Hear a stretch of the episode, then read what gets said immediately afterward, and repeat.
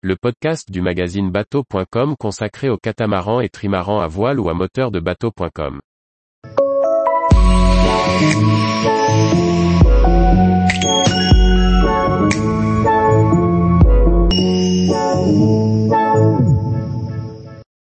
Drossé à la côte, j'ai perdu mon voilier, ma maison, mon outil de travail. Par François-Xavier Ricardou. En quelques heures, le Jeannot Mélodie de Julien s'est désintégré sur les rochers bretons. Récit de la perte d'un voilier broyé par la puissance de la mer et du sauvetage de ce qu'il en reste. Depuis un an, Julien navigue sur son Jeannot Mélodie, un voilier de 10,50 mètres. Il vient de l'acheter avec comme projet d'organiser des stages d'escalade et de canyoning. En effet, Julien est moniteur dans ce domaine. Ce bateau sera donc son outil de travail comme sa maison. Mais le projet va s'arrêter brutalement le mardi 7 juin 2022 à midi 30.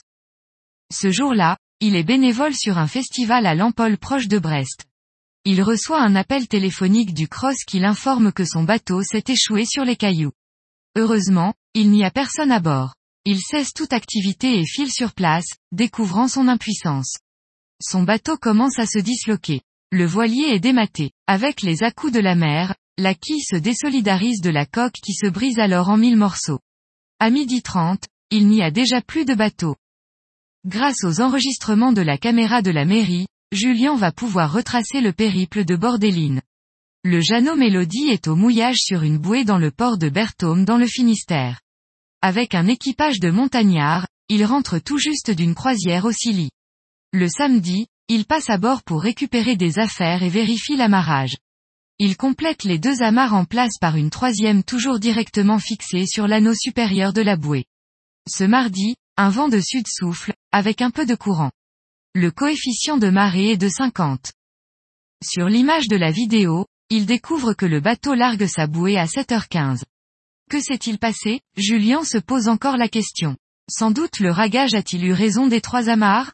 Le mystère reste entier. Julien ne retrouvera pas l'étrave de son bateau, ni les taquets, ni les amarres. À 8 heures, le voilier a été aperçu devant la plage de Trégana. À 9h30, Bordeline touche les cailloux un mille plus loin. Prévenu, la SNSM arrive sur place à 10h30, mais il est trop tard pour intervenir. À midi 30, il ne reste que des miettes du Mélodie. Assuré au tiers, Julien prévient son assureur.